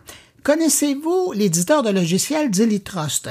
C'est un éditeur de logiciels de solutions intégrées pour la numérisation et l'automatisation des activités juridiques en entreprise. Cet éditeur-là propose notamment des modules pour gérer la numérisation des instances et aussi, bien évidemment, donc rationaliser les réunions. Un autre module pour s'occuper de la gestion des entités juridiques pour un suivi en temps réel. On trouve également le pilote des contrats pour une vue complète sur leur cycle de vie et des outils qui permettent la maîtrise des litiges et contentieux pour un suivi très précis et évidemment avec de l'information aussi délicate, aussi importante on trouve aussi tout un module qui s'occupe de sécuriser les documents confidentiels de l'entreprise. Pour mieux nous expliquer l'offre de Dilly Trust, j'accueille le directeur Alliance et pratiques légales Amérique du Nord chez Dilly Trust, Chaufrez, bonjour. Bonjour Bruno. J'aimerais ça que vous, j'ai essayé de le faire pendant la présentation, mais je pense qu'il n'y a pas meilleur que vous pour euh, nous présenter ce que c'est. Quand on parle de l'éditeur de logiciel Dilly Trust, qu'est-ce que vous faites exactement comme logiciel? Alors, Trust, c'est un éditeur de logiciels qui est dédié principalement aux juristes en entreprise. Alors, on a une suite de modules qui est composée de cinq modules qu'on appelle la suite Governance. Et dans cette suite-là, vous avez euh, des modules qui sont destinés à la gestion des réunions du conseil d'administration et des comités. Vous avez un module destiné à la gestion des entités légales, donc une entreprise qui a plusieurs filiales où il faut gérer les détentions, par exemple, au niveau capitalistique, mais aussi les organes de gouvernance. Il y a le module de gestion des contrats euh, qui euh, implique aussi de l'intelligence artificielle et qui va couvrir l'ensemble du cycle de vie contractuel, que ce soit au niveau de la rédaction du contrat, de la validation de ce dernier, de la signature et de l'exécution et des obligations euh, euh post-contrat. Euh, Donc, une fois le contrat terminé, s'il y a des obligations qui perdurent, au moins, on a tout un système de notification et des alertes qui euh, permettent de notifier les personnes concernées. On mm. a aussi un module destiné à la gestion des litiges. Donc, tout ce qui concerne les pièces au dossier, les étapes de la procédure, la gestion des coûts. Et bien entendu, le dernier module, le data room, euh, qui est euh, une, une salle où vous allez pouvoir échanger un grand volume, un volume important de données euh, sensibles. Et donc, vous allez pouvoir, par exemple, dans le cadre d'une fusion-acquisition, faire un audit sur un ensemble de documents volumineux d'une organisation et échanger justement dans cet environnement hautement sécurisé. Et ces, ces différentes solutions-là, est-ce qu'elles fonctionnent toutes seules ou elles peuvent s'imbriquer dans un système déjà existant? Alors la beauté justement de, cet outil-là, c'est euh, de mettre à disposition un ensemble de modules qui va, qui va couvrir les différentes activités juridiques d'une entreprise. Donc, au lieu d'avoir une entreprise qui va euh, acheter un logiciel euh, pour euh, gérer ses contrats, puis aller voir un autre fournisseur pour gérer ses entités et encore un autre pour gérer ses réunions du conseil d'administration, et là, la beauté, puis c'est quelque chose qui est aussi unique dans le marché. Pour l'instant, il n'y a personne d'autre qui fait la même suite que nous avec les modules que je vous ai cités, et, et de pouvoir avoir le tout en un qui est imbriqué. Des modules sont imbriqués les uns aux autres et qui peuvent aussi, à travers euh, des API, se connecter à des services tiers. Donc, de faire partie de tout un écosystème technologique au sein de l'organisation, c'est vraiment un atout euh, majeur. Quel type d'entreprise euh, pourrait bénéficier de cet outil-là? Est-ce qu'on parle d'une petite entreprise? On parle d'une grande entreprise? À quoi ressemble votre clientèle? C'est une excellente question parce que notre clientèle est très variée.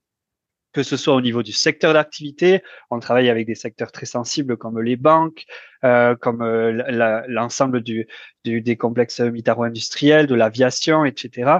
Donc des, des, des, des entreprises euh, avec des valeurs et des données hautement sensibles, mais aussi on travaille avec des associations, avec des fondations. Donc ça dépend vraiment des modules euh, qui vont être sélectionnés. C'est sûr que le module gestion des entités, ça comprend une entreprise qui, qui a plusieurs filiales. Donc, euh, c'est une certaine taille. Par contre, la gestion des contrats ou euh, la gestion des réunions d'un conseil d'administration de comité, ça peut être très bien une fondation, une association, qu'une multinationale qui en a besoin. Parce que tout le monde, à un moment donné, et que ce soit le département juridique ou d'autres départements, par exemple au niveau de la gestion des contrats, on va avoir des contrats à gérer. Donc, euh, vraiment, ce qui est intéressant, et, et, puis je ne veux pas l'oublier non plus, le secteur public. On a mhm. aussi euh, des, des municipalités qui, qui, utilisent nos outils, des administrations publiques, des gouvernements, etc. Donc, vraiment, c'est la possibilité d'offrir une, euh, une suite qui est très flexible et qui s'ajuste aux besoins à la fois d'une multinationale que d'une toute petite ou une moyenne entreprise ou d'une association, d'une fondation, et qu'elle s'applique aussi euh, au secteur privé, mais aussi au secteur public. Est-ce que c'est vieux, cette suite de logiciels? Alors, c'est vieux, ça dépend. Euh, la, la, compagnie Didi Trust euh, a été créée en 1995 et euh, bien sûr il n'y avait pas tous ces modules là. Ah Donc il y avait, euh, on est on est le, le fruit d'une fusion entre une entreprise montréalaise et une entreprise française. Donc le montréalaise qui s'appelait Leading Boards à l'origine et donc le produit, le module gestion des conseils d'administration et des comités euh, a été euh, créé ici à Montréal et euh, du côté français, c'était plus spécialisé en gestion des entités légales. Puis euh, le, groupe a fusionné, a grossi à travers euh, un certain nombre de, de, de croissance organique et aussi de d'acquisition. Et on a complété notre suite avec un outil, par exemple, de gestion des contrats qui implique de l'intelligence artificielle.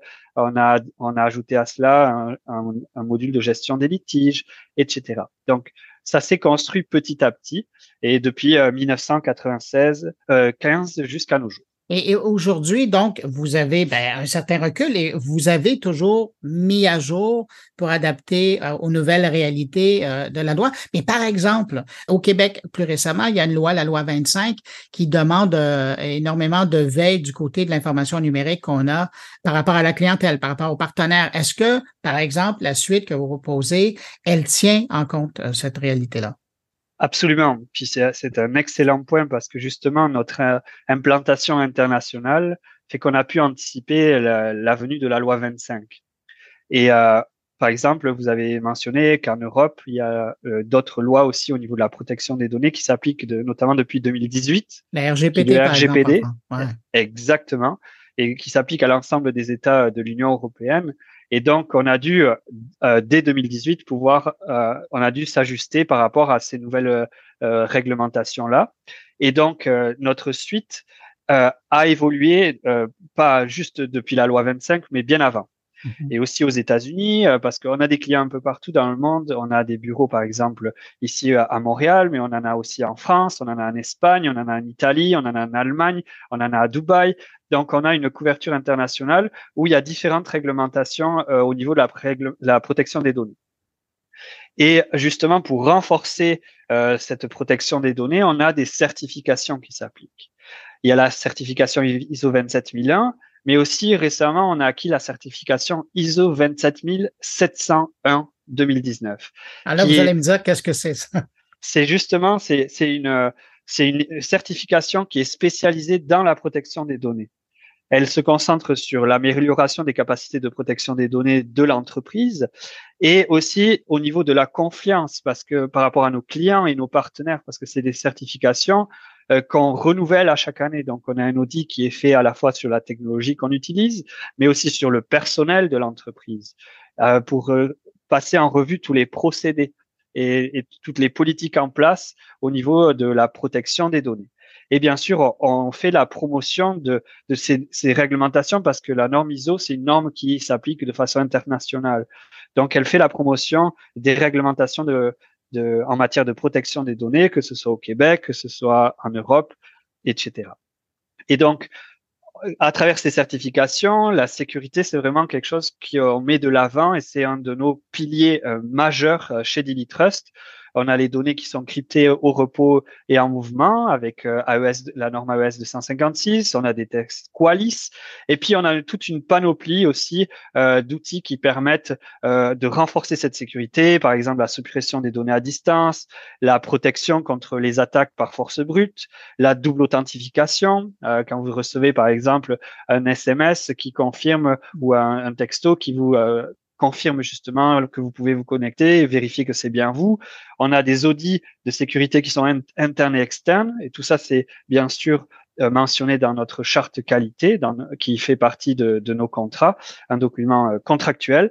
Il y a aussi, euh, comme je donnais, les, je mentionnais l'hébergement de documents cryptés euh, sur des serveurs euh, cryptés, la politique de mot de passe sécurisé, la surveillance 24/7, le cryptage de bout en bout, les filigranes euh, digitaux qui sont mis à disposition des utilisateurs, par exemple au niveau des, documents sensibles, donc pour éviter toutes les captures d'écran où il y a le nom de la personne, l'heure et qui s'affiche en filigrane. Euh, puis qui, la personne qui consulte bien entendu le document, et la gestion fine des droits d'accès, où on peut restreindre par exemple au niveau des entités par zone géographique qui a accès à, à consulter telle société ou tel contrat, mais aussi à l'intérieur de, de, ces sociétés ou de ces contrats-là, tel et tel document, ça peut euh, vous pouvez euh, rétrécir justement au niveau de l'entonnoir les permissions et de ces accès-là. Donc il y a toute une panoplie et qui est bien sûr encadrée par des certifications qu'on est très fier justement de mettre en, valeur et de pouvoir renouveler à chaque, à chaque année pour justement euh, avoir la confiance de nos clients et de nos partenaires, et notamment par rapport à la loi 25 euh, qui est justement euh, euh très très euh, importante ici au Québec parce que c'est vraiment d'actualité. Là, elle est entrée en vigueur très récemment. Mais là, je vous écoute, puis je repense aux différents modules dont vous m'avez parlé. Une entreprise qui fait l'acquisition de votre solution, J'imagine qu'il doit y avoir un, certain encadrement parce qu'avec toutes les fonctionnalités, les possibilités qu'elle peut faire, à quoi ressemble la, courbe d'adoption de l'utilisation d'un produit comme le vôtre en entreprise? Alors, une de nos grandes qualités, c'est souvent euh, le retour que l'on a de nos clients, c'est notre service. Parce que on n'offre pas simplement un, produit, une technologie, on offre un service. C'est le, principe du SaaS. Donc, euh, Software as a Service. On offre un service d'accompagnement qui va de l'implantation de la solution, euh, où on va vraiment analyser les besoins de l'organisation, euh, faire une réunion de kick-off avec toutes les parties prenantes au projet et faire des ateliers très spécifiques. Alors, ça va être des ateliers de configuration, puis ensuite des ateliers de saisie des données, puis on va avoir des cas pratiques, des cas d'usage spécifiques, euh, plus ou moins complexe qu'on va analyser ensemble et qu'on va pouvoir retranscrire à travers la plateforme. Et ensuite, il y a un suivi au niveau des bonnes pratiques de gouvernance à travers l'utilisation de l'outil qui se fait tout au long de l'utilisation de, de, la plateforme. Il y a des formations offertes de façon illimitée. Donc là encore, si vous avez, euh, parce que c'est souvent le cas dans les entreprises, il y a, il y a un roulement du personnel. Donc, les personnes qui viennent dans l'entreprise, elles connaissent pas forcément la suite d'Ilitrust, donc il faut les former là-dessus. Et c'est un service qui est inclus. Donc, vous allez à tout moment pouvoir nous solliciter euh, pour euh, des formations, pour des, des, conseils au niveau des bonnes pratiques de l'utilisation de l'outil. Et tout ce, cheminement, c'est vraiment quelque chose euh, qui fait notre force aussi et qui est reconnu sur le marché. Je présume que euh, toute cette batterie d'outils, elle est constamment mise à jour justement pour permettre euh, aux utilisateurs de progresser dans les nouvelles réalités.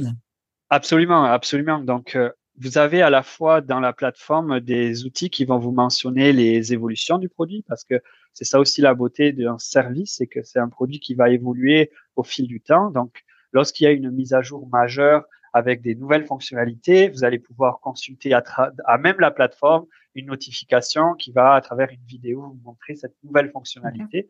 Mais nous aussi, on va pouvoir organiser un atelier spécifique par rapport à des nouveaux besoins, par exemple au niveau de la loi 27, comment euh, cet outil-là peut m'aider à euh, être conforme à la loi 27 et 25, excuse-moi. Et donc, on va pouvoir euh, faire en sorte de montrer les différentes fonctionnalités que je vous ai mentionnées et à travers des cas pratiques. En terminant, euh, parce que vous mentionniez, hein, vous êtes un petit peu partout sur la planète à, servir les, les, petites et les grandes organisations. Est-ce que sensiblement tout le monde vit pas mal la même chose à travers la planète quand vous regardez l'ensemble de vos clients? Eh bien, c'est quelque chose qui est très intéressant parce que euh, le milieu de la finance, par exemple, c'est très rapidement uniformisé. Donc, euh, on va euh, avoir des rapports au niveau financier qui se ressemblent assez étroitement d'un pays à l'autre. Au niveau juridique, c'est un peu différent, mais ça tend à s'harmoniser. C'est ça qui est intéressant, c'est que on retrouve à peu près et de plus en plus les mêmes besoins et les mêmes enjeux, les enjeux liés à la sécurité, les enjeux liés à la centralisation des données. Comment faire, euh, parce que tout le monde a connu la pandémie, tout le monde a connu le travail à distance mmh ou de façon hybride. Comment faire en sorte de retrouver facilement mes données, qu'elles soient archivées ou euh, des données récentes? Comment faire en sorte d'avoir l'information en temps réel à travers des tableaux de bord? Euh, Comment je peux communiquer facilement avec mes différentes filiales? Donc, on, on, retrouve de plus en plus justement un besoin commun. Euh, bien sûr, il y a des, il y a des spécificités, c'est ça qui fait la beauté du, du monde juridique, c'est que chaque pays, euh, chaque province, chaque État a ses propres règles. Donc, euh, euh il y a bien sûr des éléments qui vont être un peu différents d'un État à l'autre, mais dans les besoins au niveau euh, des départements juridiques, euh, c'est souvent des besoins qui se retrouvent, que ce soit en Europe, que ce soit en Amérique du Nord. Encore une fois, euh, l'utilisation de, de, la technologie, être plus efficace, peut-être avec moins de personnel par rapport à avant, ou moins de temps, ou devoir se consacrer à beaucoup de tâches et qui impliquent justement différentes activités juridiques et avoir un seul outil qui permet de le faire et non pas différents outils euh, qui fonctionnent de façon différente et où euh, j'ai du mal à me retrouver dans mes documents, etc. Alors, quelqu'un qui est intéressé à en savoir plus sur euh, le logiciel dont on parlait ou la suite de logiciels dont on parlait, les, différentes solutions que vous proposez, à quel endroit on peut trouver cette information-là? Alors, tout d'abord, vous avez le site internet euh, sur dilitrust.com, mais aussi vous pouvez nous joindre à tout moment. Donc, n'hésitez pas vraiment à communiquer avec nous. Euh, on est accessible et puis ça, c'est, on est euh, sur la rue Stanley au, cœur euh, du centre-ville de Montréal. Donc, c'est vraiment au, niveau de tous les bureaux des grandes organisations ou aussi des PME. Donc, c'est, l'accessibilité, on a un service de proximité. je parlais, on parlait tantôt, Bruno, de l'implantation du logiciel. Mais ce qui rend aussi nos clients heureux, c'est qu'ils peuvent nous joindre facilement par mmh téléphone, par courriel. On peut organiser une rencontre avec eux euh, c'est une équipe qui s'est basée à Montréal. Aussi au, niveau du développement qu'on a mentionné tantôt, on a une grosse équipe de, de, recherche et de développement ici basée à Montréal. Donc c'est vraiment un bureau majeur euh, chez Didi Trust euh, où on est vraiment très proche du besoin, on prend compte des considérations de nos clients et c'est aussi comme ça qu'on fait améliorer la solution parce que c'est vraiment une solution qui a été développée par des juristes pour des juristes et ça c'est vraiment quelque chose auquel on est très attaché. Et c'est intéressant de rappeler euh, le, principe de la proximité, pas seulement en fait de service, mais géographique pour euh, intervenir s'il y a besoin auprès des clients lors de l'installation. Tout à fait. Alors, Kincho Fraisse, vous êtes directeur Alliance et pratiques légales pour l'Amérique du Nord. En anglais, on dirait Alliance and Legal Practice Manager pour euh, le, North America. Je rappelle que vous euh, parliez euh, des services offerts par l'éditeur de logiciel Trust. Merci beaucoup d'avoir pris de votre temps pour répondre à mes questions. C'est très gentil. Merci, Bruno. Et puis, bonne journée à vous. Au revoir. Au revoir.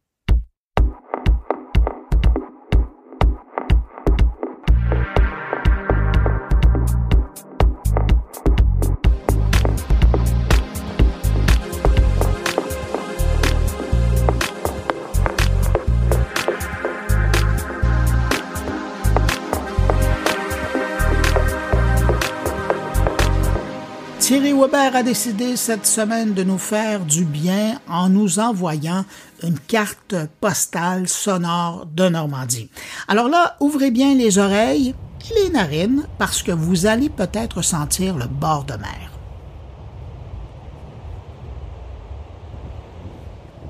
Bonjour Bruno, bonjour les auditeurs de mon carnet. Pas d'innovation suisse, pas de news technologique rien sur le monde d'Internet et les réseaux sociaux. Juste une petite carte postale audio en direct des côtes normandes.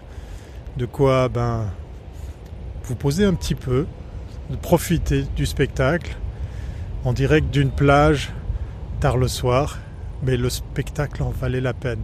Allez, portez-vous bien et à très bientôt si c'est pas avant.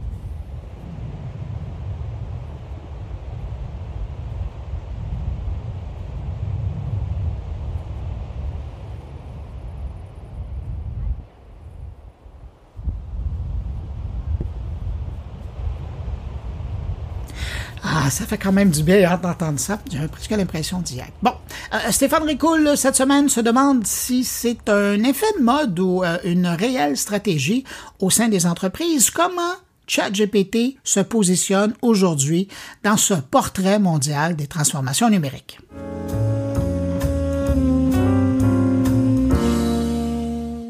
Si la quasi-totalité des entreprises dans le monde ont connu des échecs, des annulations ou des retards dans leurs projets de transformation numérique, une majorité d'entre elles estiment qu'aujourd'hui, les progrès accomplis au sein de leur stratégie de transformation numérique sont substantiels. C'est ce qu'il ressort d'une étude pour le compte de Couchbase menée auprès de 600 décideurs TI à travers le monde.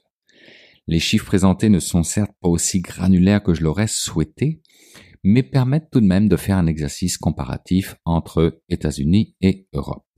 Et le premier constat intéressant, c'est que depuis la sortie de la pandémie, les priorités liées au projet de transformation numérique ont changé.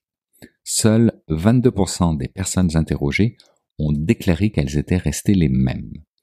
Des priorités qui se renouvellent, mais aussi des budgets qui restent toujours conséquents, même si le contrôle des dépenses s'est renforcé. On parle d'une moyenne d'investissement dans la transformation numérique par entreprise de 33 millions de dollars américains, qui sont dépensés là où le numérique est le plus pertinent pour l'entreprise, avec 57% d'entre elles déclarant que leurs principaux objectifs en matière de transformation numérique est d'améliorer la résilience et l'efficacité de l'entreprise, qui est somme toute logique dans une période de changement économique et rapide.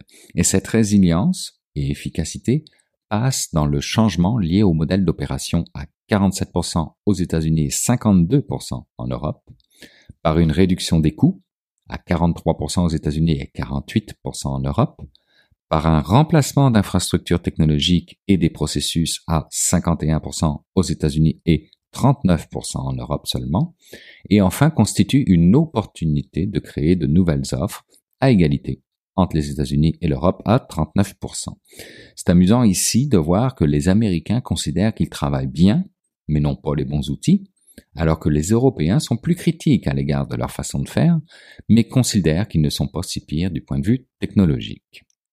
Maintenant, situation économique oblige, les entreprises sont conscientes de l'importance de réduire les coûts sans affecter les performances et misent sur l'importance des personnes en termes de compétences dans la stratégie de transformation numérique, leur permettant pour 54% d'entre elles d'aller chercher l'agilité nécessaire pour répondre aux évolutions du marché et faire face à la compétition, et pour 57% d'entre elles, d'améliorer leur résilience. Tout ça nous permet de constater que les projets de transformation axés sur la créativité sont cette fois-ci mis en veilleuse, du moins pour le moment, étant donné qu'ils ne génèrent pas des succès immédiats dans la plupart des cas l'efficacité instantanée semble prendre le dessus dans l'ensemble des priorités. Et selon cette étude, ce serait le cas pour les 12 prochains mois, avec dans le viseur l'augmentation de la rentabilité de l'entreprise, de la productivité des employés et de la performance des applications, le tout mixé avec la réduction des dépenses. L'expérience client ne venant qu'après tout cela, mais tout de même juste avant l'expansion géographique. Alors si les budgets liés à la transformation numérique des entreprises semblent bien passer au travers du temps, ça ne veut pas dire qu'ils ne viennent pas avec un certain contrôle de la part des directions financières. 49% des responsables TI interrogés au niveau mondial sont ainsi confrontés à un contrôle renforcé des budgets et à davantage de questions venant de leurs collègues des finances sur les investissements TI. Toutefois, dans cette étude, les signaux positifs restent nombreux. D'abord et surtout, les budgets consacrés à la transformation numérique continuent de progresser de quelques points de pourcentage en moyenne. Autre indicateur favorable, la pression de la haute direction n'apparaît pas parmi les principaux facteurs à l'origine des projets de transformation numérique, ce qui suggère que la plupart des directions générales font confiance au processus décisionnel dans les TI, selon les auteurs de l'étude. Autrement dit, la pertinence des décisions des CIO des CDO ou des CTO n'est pas remise en cause. D'ailleurs, 35% des personnes interrogées déclarent que leur service informatique est plus sollicité aujourd'hui qu'il ne l'a jamais été au cours des cinq dernières années. Trouver les bonnes technologies modernes et rentables étant la clé pour relever ces défis, mais pas seulement. Avoir une bonne planification et une idée claire des principales priorités aidera également, mais malheureusement, il semblerait que pour 38% des personnes interrogées, ce ne soit pas le cas, bien au contraire. Et cela a des conséquences. En moyenne, les entreprises ont investi 14% de leurs projets de transformation numérique dans des projets qui ont échoué, été annulés ou qui ont subi des retards importants, soit l'équivalent de 4,4 millions de dollars. Et pour 68% des organisations, ces échecs, annulations et retards ont repoussé les objectifs de la transformation numérique de plus de 3 mois ou pire encore pour 24% d'entre elles de plus de 6 mois. L'étude nous démontre bien que la transformation numérique reste un élément essentiel de la stratégie des entreprises, qu'elle leur donne la résilience dont elles ont besoin. La question à présent est de savoir ce qui se passera à l'avenir. Quelles sont les technologies sur lesquelles les entreprises se concentreront? Lorsqu'elles planifient des projets de transformation numérique, les équipes informatiques sont souvent soumises à des pressions de la part du reste de l'entreprise pour qu'elles adoptent de nouvelles technologies que ce soit pour atteindre des objectifs stratégiques spécifiques ou tout simplement pour suivre les tendances du secteur. Et là, je vous entends déjà, vous voulez certainement savoir si mondialement les entreprises vont adopter la grande vedette de l'année, j'ai nommé l'intelligence artificielle générative. Eh bien, sachez que, toujours selon cette étude, bien que l'IA soit très prometteuse dans sa capacité à accélérer et à transformer les entreprises, les équipes TI ne sont pas tant sous pression pour l'adopter rapidement. Et non, il paraît que les entreprises sont conscientes de la nécessité de comprendre pleinement ces technologies avant d'aller de l'avant. Alors c'est quoi qui arrive en tête? Eh bien sans surprise, puis là je me permets de mettre un petit bémol étant donné la spécialité de l'entreprise en arrière de l'étude, c'est l'informatique dématérialisée avec 42% des équipes qui subissent la pression de l'adopter. Elle est suivie de près par l'informatique de proximité à 40% et du low-code, no-code à 39%. Même les bonnes vieilles réalités virtuelles et blockchain de ce monde arrivent avant l'IA générative avec respectivement 38 et 37%. Et effectivement, ChatGPT se contente que de l'avant-avant-dernière place avec un 35% et ne bat que le Web 3.0 avec son 29% et les FinOps avec leurs 27%. Mais, dans leur cas, elles ont une excuse. C'est juste parce que leurs bénéfices sont déjà clairs pour tout le monde. Ben voilà, c'est ainsi que se termine cette édition de Mon Carnet. Merci à mes invités. Merci à Thierry Weber et Stéphane Ricoul d'avoir été présents cette semaine. Et puis merci à vous qui avez écouté euh, cette émission jusqu'à la toute fin. Très heureux d'avoir passé ce bout de journée avec vous. Je vous donne rendez-vous vendredi prochain pour une nouvelle édition de Mon Carnet. Entre-temps, ben, je vous souhaite de passer une excellente semaine et surtout, portez-vous bien. Au revoir.